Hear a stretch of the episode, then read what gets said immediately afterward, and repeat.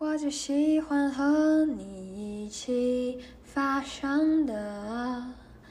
是最平淡、最简单的日常。面对面看着彼此拒绝食物，是最平静、最安心的时光。我不喜欢你和别人发生的，是最暧昧、最不明的隐藏。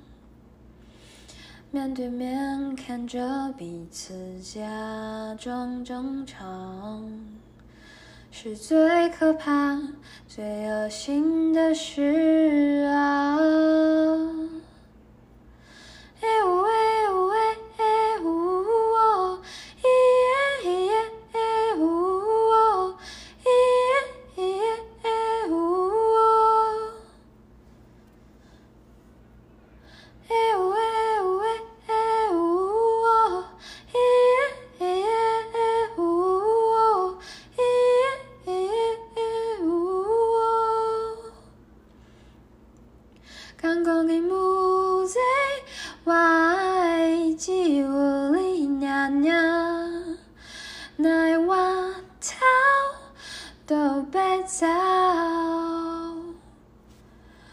一个娘的，三个你爱的到底有几个？莫给讲白的落来，那一定就会两个一地轮回。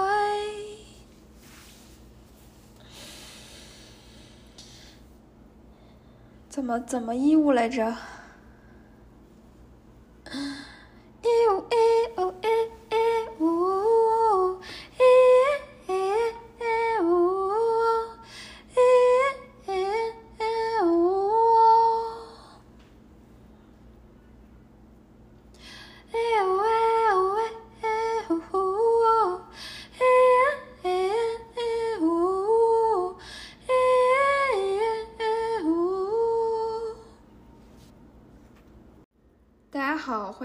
听第二十一期的思思播客。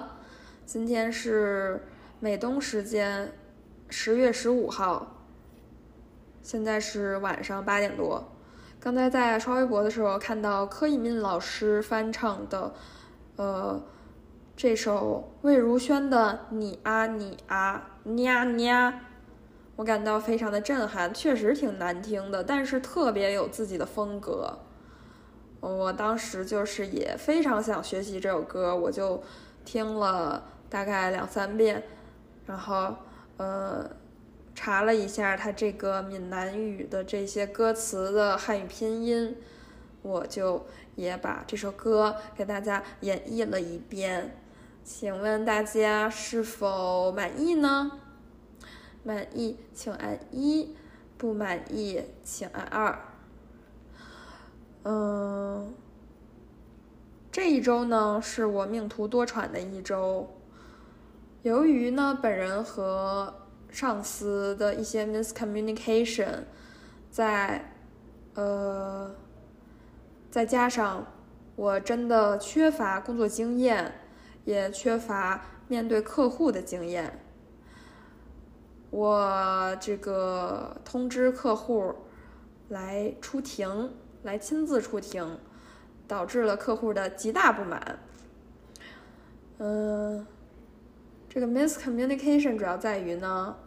咱们的上级呀，在把任务布置下来的时候，就是说，这个庭审可能发生，也可能不发生。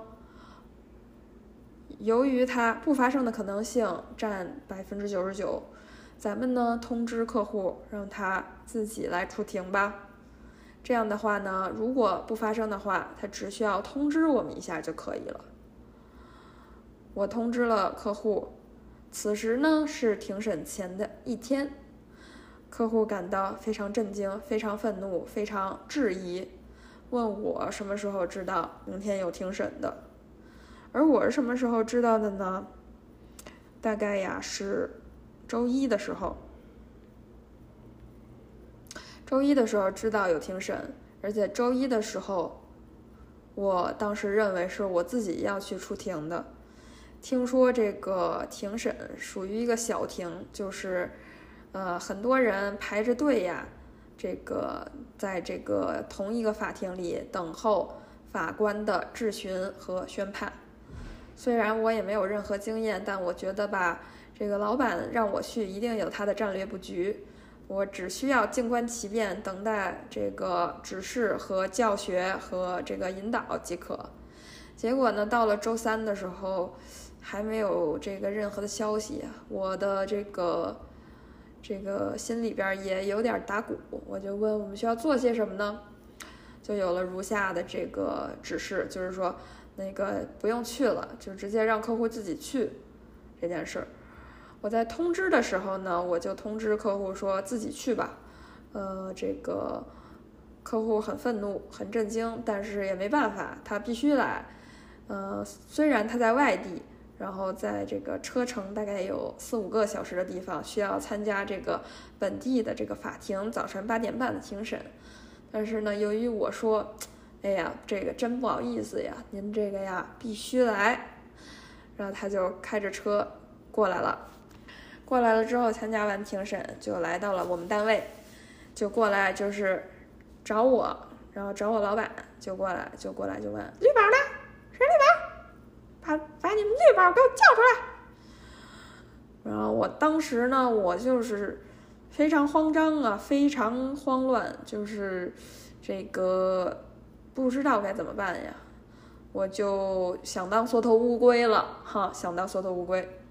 但是呢。这个坐不住啊，就是客户就是想要见我，我就也只能就是硬着头皮的去见，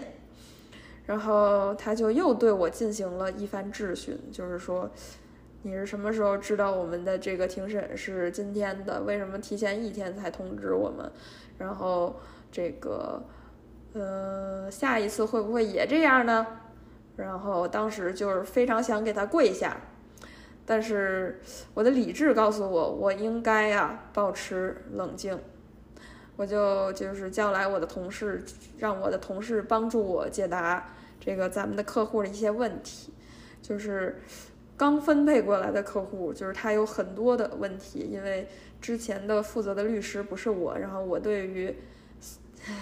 说实话，我对于大家的案件以及就是这些案件。需要做什么？需要怎么做？都还在学习的过程当中，所以我真的是赶鸭子上架，我也这个这个不得不熟，但是我却也呀熟不透啊，我就是半生不熟的一个状态。对我就只能硬着头皮在那里，就是聆听大家的这个反馈。嗯，对，就是出了这么一个事儿。然后我觉得未来可能还会出更多这样类似的事情，就是而我该如何应对呢？我需要就是经常上 YouTube 和 Google 进行自学，然后其次我需要就是更加这个熟悉这个咱们单位的这个管理章程，然后以一种更加谨慎的态度去思考和面对。这个客户的需求以及上级的需求，对，就是这么两个总结的点。嗯，除此之外还有啥工作上的事儿呢？就是 file 了人生中第一个这个 pre-hearing statement，这个东西就是上庭前需要上交给法院的一个。呃，书面就是一个文书吧，就是让法院的 law clerk 还有 judge 他们如果有时间的话，可以先看一下我们的诉求，我们的客户的诉求，然后，呃，他认为为什么他应该赢这个案子，大概就是这样。然后，这个时间也非常的紧迫，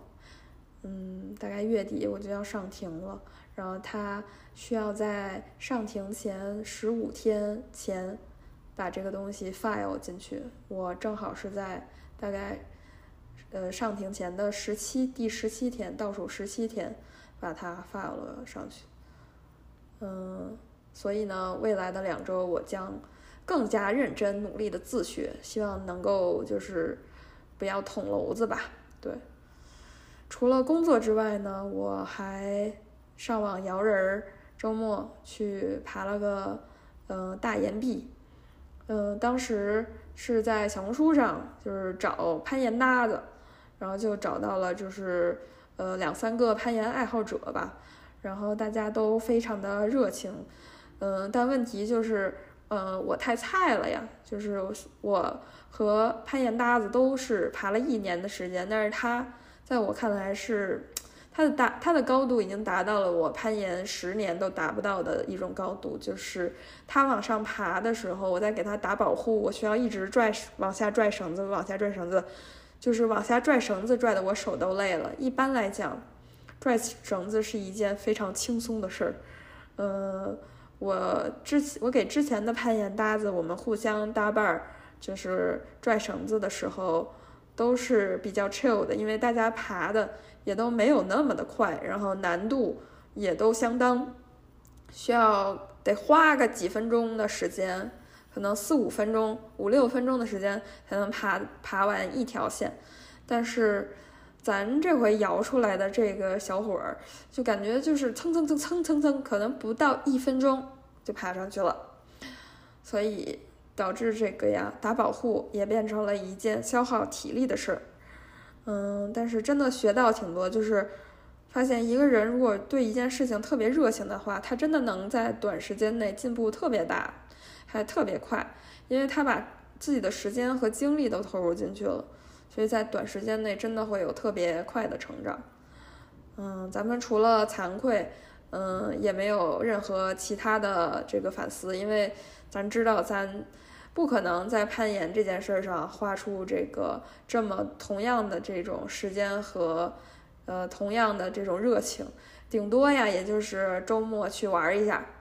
嗯，其他类型的运动真的是太无聊了，就是跑步长时间的在重复。同一个动作让我觉得特别的难以忍受，虽然我觉得它是一个非常好的有氧运动，但是我真的没有办法坚持。虽然我尽可能的用就是未来性感的身躯来驱使自己做更多的有氧运动，去呃椭圆机、划船机、这个爬坡、跑步，但是往往呀，这个这这种努力都是嗯非常暂时的，我可能。嗯，顶多坚持个一两周，我就会放弃。嗯，但是攀岩这项运动，虽然我在其中一直没有进步，我也算是坚持了快一年的时间。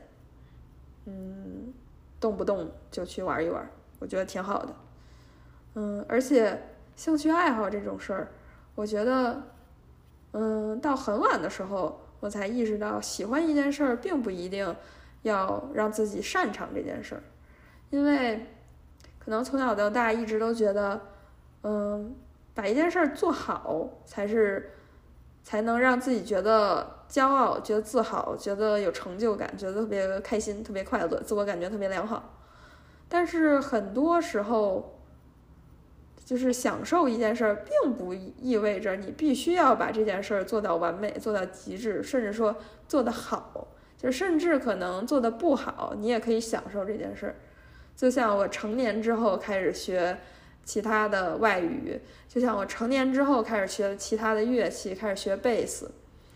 嗯，就像我成年之后开始 pick up 的就是各种运动，攀岩，我都做的特别差，甚至说，嗯，不能说特别差，就是做的不好，做的不优秀，做的无法让他人称赞的地步，但是。我并不是因为他人称赞我才去做这件事儿，而是因为我就是真的喜欢做这件事儿，我享受，我快乐，所以我去做这件事儿。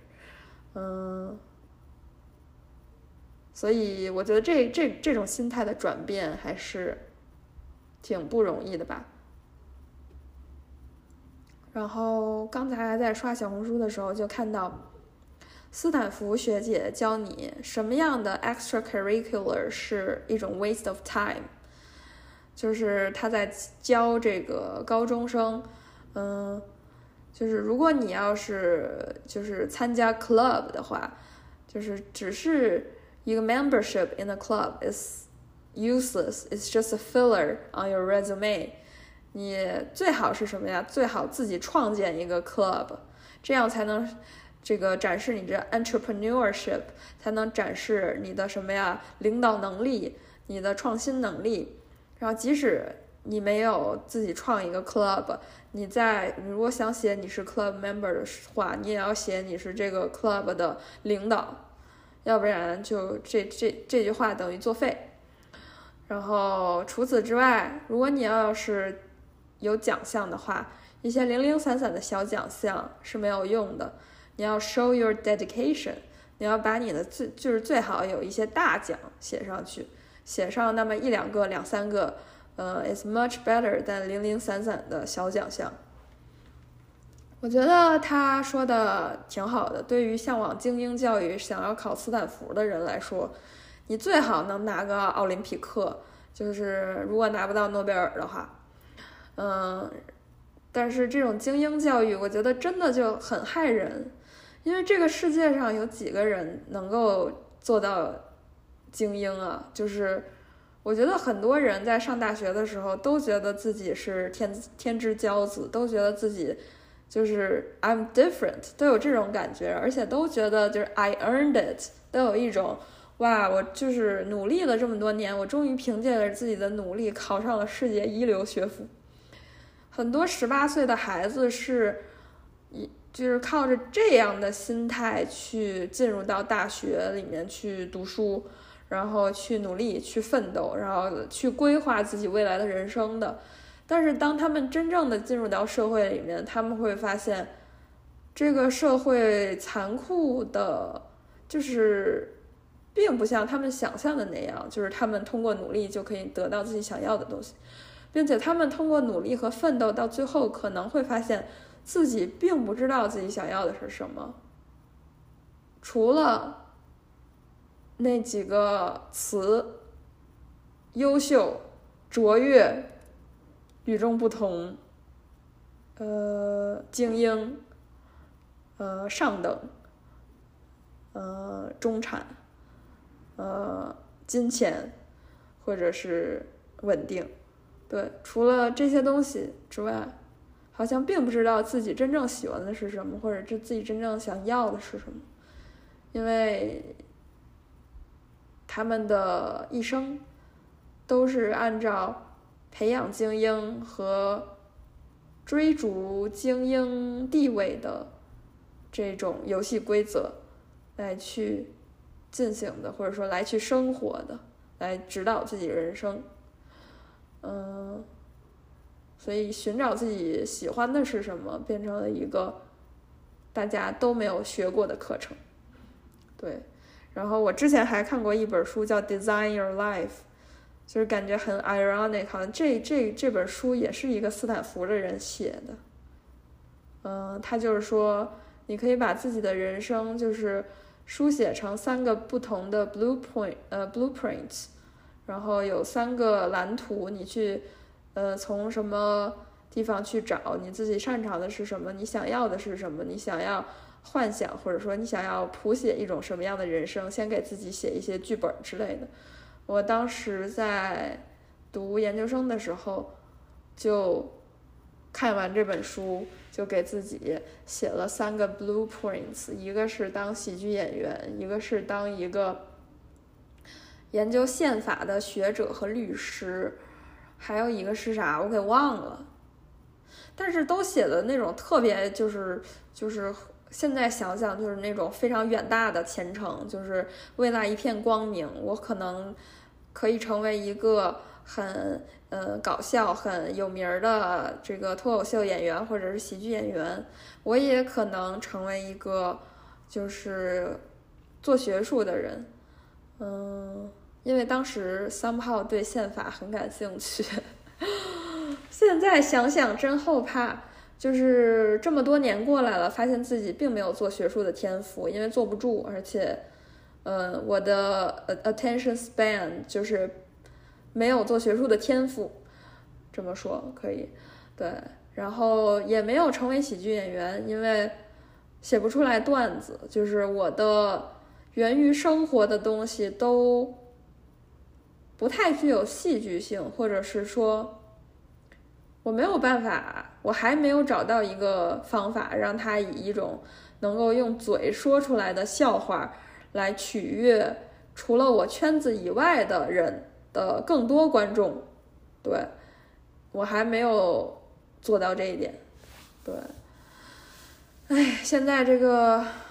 快三十岁了，明年三十岁，就觉得这人生吧，就是一种瞎过的状态，能活一天是一天，嗯，不知道自己能混成个什么样，嗯，但是尽量让自己有时间就做自己喜欢的做，呃，喜欢的事儿，然后。有时间就花时就就和自己喜欢的人，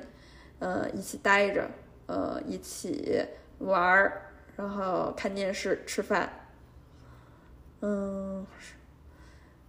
对，就是这样。然后很期待，嗯，大概两周之后要去，呃，周末要去呃纽约找朋友玩儿，嗯，因为已经好久没有见他们了。嗯，现在觉得生活稍微又有的有了点盼头，至少平平安安把未来的这两周度过吧。嗯，其他的事儿没什么了。未来一周我会努力自学的，希望我能完成，变成一个变成一个稍微靠谱的律师，呃，诉讼律师的这个转换。嗯，就这样吧。下期节目再见，家人们。